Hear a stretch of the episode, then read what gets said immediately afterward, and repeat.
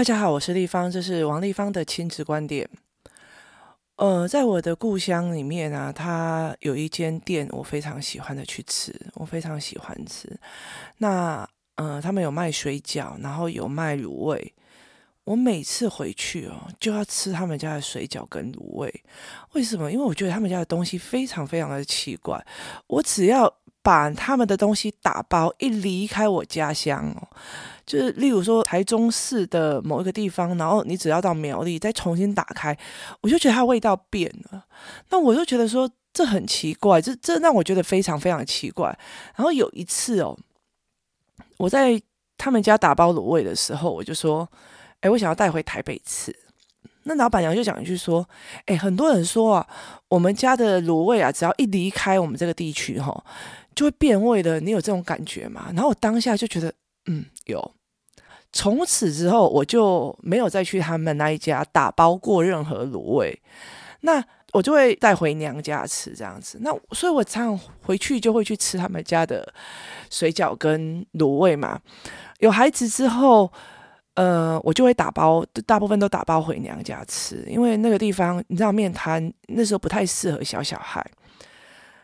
然后我妈每次都看我买那一家的水饺这样子。那有一次，她就跟我讲说：“你知道我为什么不吃他们那一家的水饺吗？”我就问她说：“为什么？”然后她就跟我讲说，因为我有一次经过的时候，我看到那个老板啊，把掉在地上的水饺拿起来冲一冲，再把它放进滚水里面，再重新弄。然后听完这一切的事情，我就觉得，嗯，不行了。你了解那意思吗？所以，但是我还是很喜欢吃他们家的水饺啊。所以我每次去他们那边哦，就是眼睛死盯着那个。那个老板下水饺的手这样子，我绝对不会去离开的，你知道吗？那我当然会知道，说我妈看到的那一锅水已经跟我看到的那一锅水是不一样的，但是它是一个人品崩坏的一个概念。那这对我有没有影响？有影响，因为我每次进去，我就要先天人交战一下。后来有一段时间，我大概只有买卤味，我绝对不会买水饺这样子。我这里在讲的是我们前两次在讲的，就是父母的认知是怎么样影响自己的孩子。那我的父母也是不同的认知方向，尤其对金钱。那一直到了以前哦，我妈妈一直传达我一个观念，因为有一段时间其实我跟我爸是没有联络的。那他。他传达了我一个观念，就是反正随钱就随便乱花嘛，那还是会有钱进来啊。因为他觉得他的钱就是随便乱花也会有钱进来，不用担心钱会源源不绝而来这样子。他真的是这个样子，因为他公务人员嘛，然后又有月退俸。那可是后来我就觉得，当你成为一个妈妈，尤尤其是小孩越来越大，他的。补习费啊，越来越多，或什么事情越来越多的时候，你就会觉得这件事情很吊诡，就是他为什么会觉得钱源源不绝的来？毕竟他是是公务人员。那后来以后，我才去跟我爸联络上的时候，然后他以前都跟我讲，我爸不管我，然后我爸没有给我钱，我妈没，我爸没养我。后来才发现是我爸给他钱。那。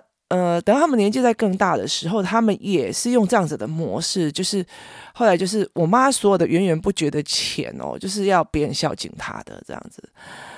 那那个时候，其实我有点懵的，就是有时因为我对教案跟教材哦，现在只要让我知道这个教案跟教材对孩子好，或者是说我没有看过，我就是真的是大手大脚在买，所以。昨天工作室的一个工作人员啊，在帮我整理小仓库的时候，他就觉得哇，你们真的是有够会买，这是找了几百万。这我跟你讲，全台湾、全世界，只要我觉得比较好的教材，我就会想尽办法把它弄进来。可是我有点觉得这个东西，因为我后来觉得这个东西哈是没有办法传给别人，就是另外一个师资去去承担的，因为。如果看到一个小孩卡住什么，你就买一套教材；看到一个想卡到什么，你就买一套教材的话，其实是没有办法长续经营的。那没有办法长续经营，你就没有办法让更多的人去诶了解怎么带孩子破关。所以我也在讨论这件事，也就是说，我的父母的价值观会引导到我这边来。那他们会影响的我非常非常深。也就是说，他们的认知或许他不是有意教养，但是他是用无意吸收这个方式进来的。前几次我们谈的都是父母的呃认知，然后怎么影响小孩救的这个孩子哦。但是我觉得有一些父母在这个年纪、这个年代里面，在教养孩子的时候，我觉得有些教养跟教育的理论，其实也让这一群孩子们去接受所谓的错误的认知。例如说，明明这个妈妈。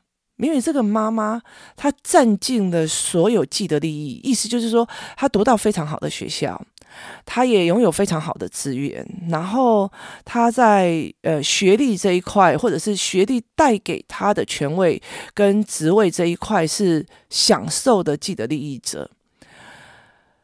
可是因为教养有了新的理论了嘛，所以他就会跟你讲说。哦，小孩就是要快乐学习，他就要非常快乐。然后，所以每一次只要进去任何一个学习的过程里面，他回来就说：“你开心吗？你快乐吗？”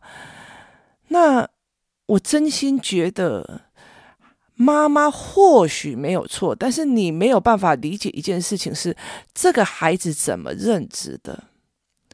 这个孩子到底是怎么认知的？他到底是觉得这里面的学位，就是这里面的知识让我很 happy，还是老师很搞笑让我很 happy，还是老师的动作很多让我很 happy，还是老师给我非常多的奖励玩具而很 happy？他没有办法去区分这个。那时候我女儿开始在想要找英文家教的时候。我是请伴读的姐姐，那每个老师来就有不同的概念嘛。那有些老师就会把很多的玩具啊干嘛，例如说车车，他就拿着各种的玩具车来跟他讲怎么认识呃车车这样子，货车有货车的英文，轿车有轿车英文这样子。就是他会用很多的方法，然后有的小有的老师非常舍得给糖，就是试教的时候，那那时候我试教的方式的原因，是因为我想要让我的女儿理解一件事情：同样教英文，一百个老师有一百个方法，重点在于你要不要学，什么样东什么样的老师才可以让你学到真正的知识，不是只有一个。那。我们要到哪个时候，我们才会有这样的认知？通常都是我们到大学或者是高中以上。为什么？国小的时候，就算老师再怎么差，孩子是不太分辨得出来的。他只是觉得我为什么笨，别人都学得会。到大学的时候，一进去哦，就是有很多的呃学长学姐就会告诉你，我跟你讲。那个老师哦，这一科的老师，我告诉你，他就是怎样怎样怎样的。那一科的老师哦，就是怎样怎样怎样怎样。那他们就会到处去讲，你知道吗？某一科的老师，他点名是看位置的，所以只要呢没有空位就好，椅子搬走。那有些老师呢，他点名的方式哦，就是要看人。那如果他看的女生都到了之后，他就不会点男生，就是有很多的点。是让你去理解，原来每个老师他有每个老师的不同。可是，如果小小孩一直卡在说一定要好老师我才要学这件事情，对我来讲也是蛮痛苦的。那那时候我就就是选了很多试教的老师来家里试教这样子。那后来就当然有很多来一直分糖果的啊，要不然就一直有很多 happy 的点这样子，然后玩得很疯的这样。那我就问孩子说。我女儿就会说这个还 OK，那我说 OK 是什么？她说她很有趣。我说她很有趣，她传达的知识很有趣，还是她陪你玩让你很 happy？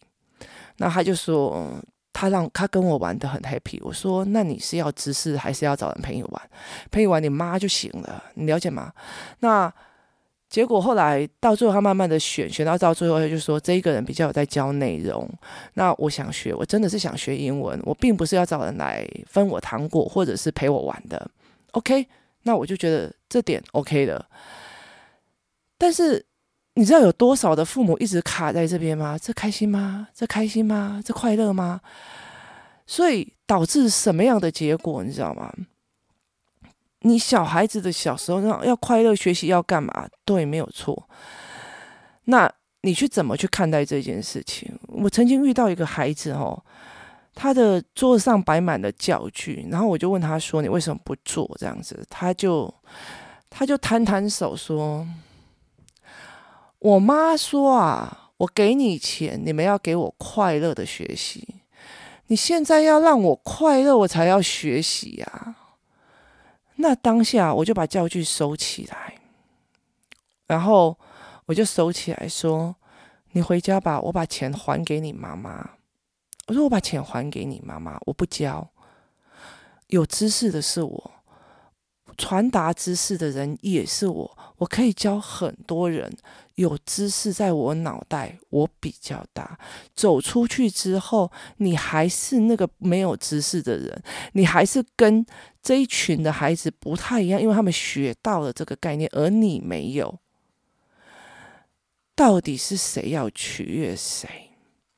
那我不觉得这一个孩子有多大的错误，可是我那时候有跟了妈妈讲说，如果我没有这样做。我会让这个孩子以为这世界都要取悦他，他才愿意学。这样子的孩子到了国中或者是比较高年级的时候，他真的是不舒服，他就放弃了。读书好无聊，读书让我很不舒服，读书很累哦。我跟你讲，是哪一个跟喜不喜欢是一样的？他是一样的，他都是用感觉在评论东西。你有告诉我说，这个老师教的东西让我没有办法学到完全的、完整的社会系统。我们再来谈嘛。你不是说这个老师没有让我得到文本里面的喜悦，这个老师没有让我体会到知识的价值，而是我好累，我好不舒服，好烦哦，又要写了。那你用感觉。去面对一个知识，它本来就是不对等的。你要感觉你可以去做任何一件事情，让你 happy 的事情。可是知识就是知识。那那时候我就跟他讲说，如果要别人取悦他才做，没有办法，不好意思哦，我这边哦是学东西的，不是取悦人的。你可能走错店了。那后来我就跟他妈妈讲要怎么去跟他谈这样子，那我也没有再收这一个孩子。当然我不知道后续他们是怎么在谈这件事情，但是我会很明白的知道说，如果这个世界，因为其实那孩子的小的世界，你你不管出去外面参加任何一个儿童的课程或什么的课程，你真的可以想象到好多的老师都在取悦孩子。他们不一定在教思维或者是一个思考，他们都在做取悦的。有些有些科学课程，他把你爆炸啊、烟雾啊，就是弄得非常非常的炫，然后小孩子啊啊叫得非常的过瘾。可是真的，他在脑袋里面有思维这个化学东西是什么吗？我觉得那个东西让我觉得。太吊诡了，就是所有东西都在取悦，而不是真正传达知识的价值。那我后来在想说，那快乐学习是什么？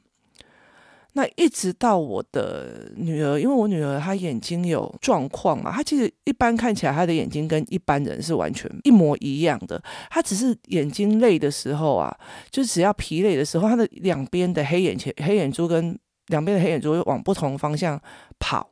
也就是所谓的老人家讲的“脱糖”这样子，可是那时候我完全没有跟他讲说你这样子就是不能读书，我没有。那因为我一刚开始带着他在体制外，所以他听了非常多体制外在那边骂什么学校就是教条啊，学校有没有的啊，都说很辛苦这样子。后来他到最后。他决定要进去体制内的嘛？他为什么？为什么他要进去体制内？因为他觉得好像脑子里面没有吸收一点东西，每天都在玩空空的，很无聊。他就进去了。那为什么他会有这样的概念？是因为我常常在家里看书，而且我几乎是每天一本。那每次只要看了以后，我跟你讲，这个人啊在说这个故事，他在用文字告诉我一件事情，所以我就觉得非常非常的有趣，而且我学到东西了，我。看这本书之前跟看这本书之后，我的脑子是有增长的。那他常常会听我讲呃心理学，他常常会听我讲商业的概念，或者因为我的书很杂，那他就会觉得，哎，你都可以得到这种学习的愉悦，那我也要。后来他到最后，他进去体制，体制之后，他常常看书的时候，那时候担心他不能进去比较压力大的小学，然后所以我就让他去比较偏乡的小学，就比较不会注重功课的。后来到最后，他就跟我讲，他受不了，因为他读点书就被人家笑，你知道吗？就想啊，不就好棒棒。后来他到最后，他就没有要去做这件事情。那我就说，OK。他就跟我讲，他要最重视学习的学校，所以我后来就转到他后来的小学。他后来非常非常开心，因为他觉得每一个人讲出来的东西哦，都不是感觉北宋宋北宋，而是我觉得哦，照你这样子哦，因为怎样怎样所以不行。然后他们会把理由讲出来，然后他们甚至会。引经据典，那他们会互相考试，他们会互相教导，就是他们的对话是知识佛知识的，所以他就觉得非常非常的开心。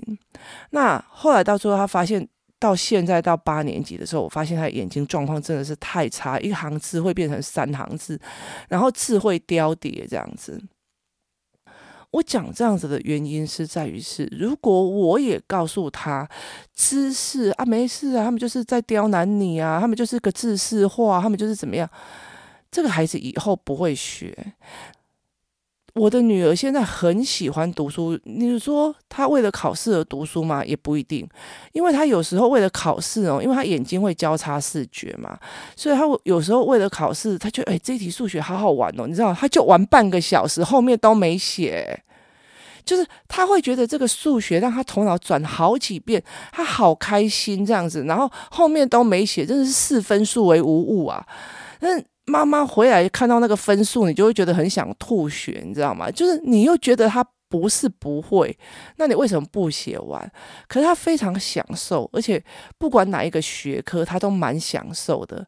他比较没有办法享受的，应该叫他国文吧，因为他觉得国语没有国文没有逻辑跟思维脉络，你何必去断定别人在说什么？因为这是他自己的私人观点。我在想一件事情是。我从带着他在呃一些那种反反教育的团体里面待过，所以他其实是非常反教育的。那后来怎么去把他拉回到他很享受这个教育的愉悦？他甚至会觉得学到东西很开心。他非常喜欢学东西，他非常喜欢跟同学讲化学，他非常喜欢跟同学讲生物，他非常喜欢去做这种所谓知识与知识性的对话。我后来才理解一件事情是：如果你把整篇的文章看成一堆的字，甚至是一堆的单字，那你这本书你就是硬吞，你就不会有任何的愉悦嘛？那。如果我今天看到是一个新的观念，借文字只是一个传达的工具，我看到的是一个新观念，我看到的是一个思想的转换，我看到的是我从不会变成会，哇塞，有够过瘾的那个开心的时候，这个书才叫知识。那很惨的一件事情，在工作室里面有很多的孩子，后来到了后面，我才发现他们一直在。圈词写字，圈词写字，他们文本这个东西是没有人教他去理解或思维的。就算有理解，也通常就是所谓的阅读测验。那个阅读测验，吼，我真心觉得那也只是找关键字而已。那所以后来我就开始，就是因为我其实一刚开始都教我自己女儿，那时候我认为是因为她眼睛不好，所以。他在读书的时候，我会在旁边跟着，然后我会跟他讨论，然后我会跟他做脉络图。那后来到最后，我就发现了工作室的孩子他也有这样的状况，所以我就开了思考课。从头到尾，我女儿的认知从读书很辛苦变成读书很过瘾，她觉得那种混混的。都没有读书，他其实会很痛苦的。你怎么改变他的认知，他就会用那个认知去学东西。如果我跟他讲说：“哎，我跟你讲啊，国中就是一堆考试啊，他就是在刁难你们这些年轻的生命。我跟你讲，他不可能会考，他也不可能定下心来读书的，那是不可能的。那但是如果他用对的角度去阅读的一件社会科，例如说有一次他社会科又考很惨嘛，然后我就半夜起来，然后拿着他的课社会科课本。然后我就整本就是整个用我的方法把笔记写过。那写过之后，我发现了一个整个大脉络是社会科课本。那个时候他们二年级上学期是在讲中国的历史，那大部分他都在讲中国的历政治制度，然后造成他们所谓对外，也就是在讲外交国际关系啊。那整个脉络弄下来之后，我就知道他为什么会不舒服或者考不好，因为他没有办法接受片段的。那你如果这种第一段考、第二段考、第三段考都是片段的，他其实比较适合从一一直写到最后一版。那把整个脉络拉起来，他就会更清楚。脉络拉起来以后再去记细节，对他来讲就会比较 OK。用我的方法去弄之后，因为我知道他的。呃，思维方式不能用一般人的读书方法，那我就带领着他去做一次，因为他看到妈妈已经做一次了，他就做了一次。做完以后之后，他就跟我讲说：“原来这么的过瘾，社会科这么的过瘾，它是有脉络、因果关系，一层一层一层下去的。天哪，超好玩的！你能懂什么意思吗？意思就是说，他不是死读书，那真的乐在学习，是因为你乐在。”那个学习的过程所带给你的知识满足，他不是老师在上面当小丑，他也不是老师发多少糖果，他也不是老师搞了多少的高潮让你们 happy 开心，不是的。他也不是说哦，老师拿了什么动物来，大家也惊声尖叫。不是的，真正的学习快乐是引导这个孩子，就算他只有面对一本书，他也可以很快乐的把那一本书里面所呈现的知识，在他脑海里面变成一个吸收、转换跟分析。也就是他觉得，天哪，我以前没有这个观念，原来是这样是有的。他就会很开心，很有成就感。但是这个东西其实是一个很难的，因为他从很小的时候，第一个就是语言建构。所谓的语言建构，不是所谓的我要吃，我不要吃，我喜欢，我不喜欢，不是，而是所有因果语言建构。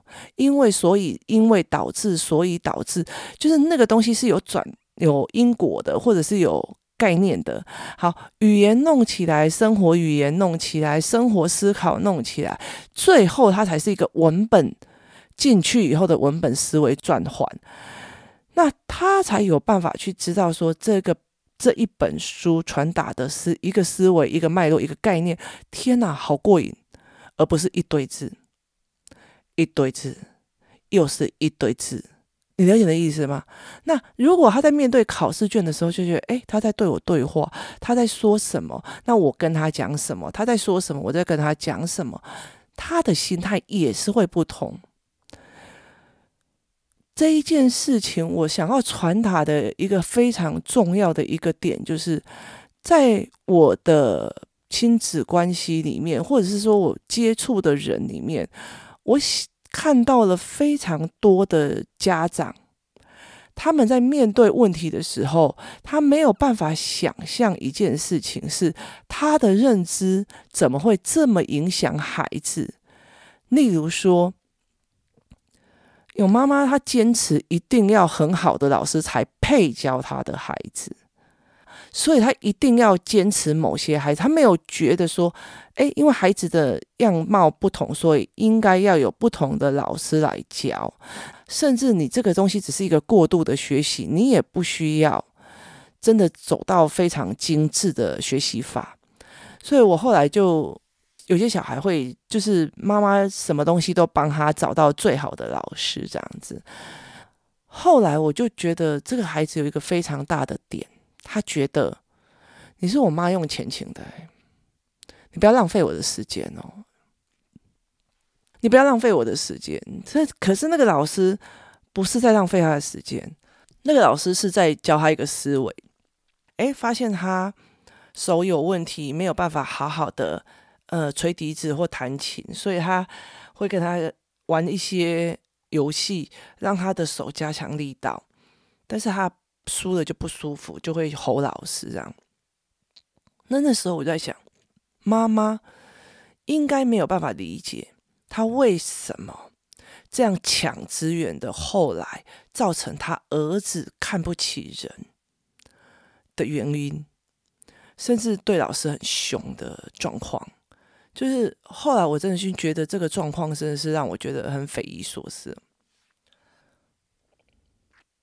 后来我觉得这个状况，我觉得是他妈妈始料未及的。你所有的老师都要挑过，你没有办法去带着孩子去理解一件事情，是去找自己适合的，而不是找大家说好的。那你也没有办法让你的孩子去觉得说，哎，你可是我用钱请的，我用钱弄的。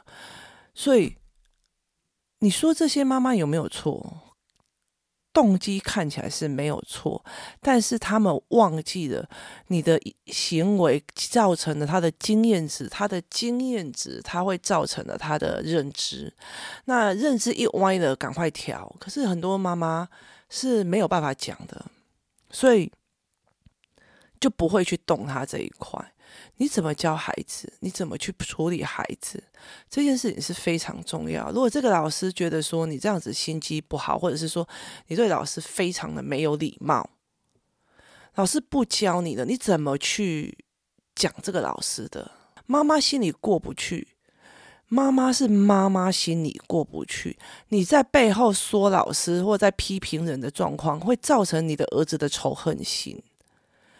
可是对我来讲，可是对我来讲，我觉得有时候放手就是在教你，而不是不放手才是在教你。所以我常常会跟很多的妈妈在讲一件事情：说，如果我放手了，代表这时候对那个孩子这个是最好的，或者是对那个妈妈是最好的，不代表说这个东西适合他的孩子。可是妈妈要去面临那个被抛弃感。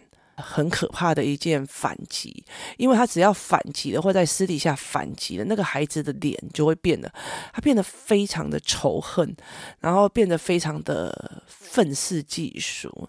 我觉得这都是妈妈跟我们所始料未及的。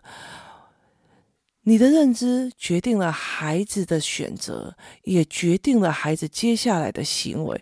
或许你觉得我又没有这样教他，我真的学应该要快乐学习呀。可是他怎么会认定成老师都要巴结他，他才要快乐学习？那你有真正教导他什么叫做快乐学习跟乐在学习吗？你没有吗？你觉得这个东西是别人要给你的，要让孩子开心的，那这件事情就没有办法去跟他家长对谈，你没有办法去跟他讲这件事情，那你也会造成你的孩子有这样子的状况。所以在这里会劝大家说，我们或许对教育制度有会非常多的不舒服，我们或许对。很多东西有一些自己的感官意见，但是真的沉下心来想想，我这样子会不会让孩子有错误的认知跟错误的误解？甚至你在孩子的行为或在旁边对他人的行为之后，来想想看，是不是这个孩子我用错了方法去陪伴他，去带着他？我们来想想看，到底是问题出在哪里？今天谢谢大家我们明天见。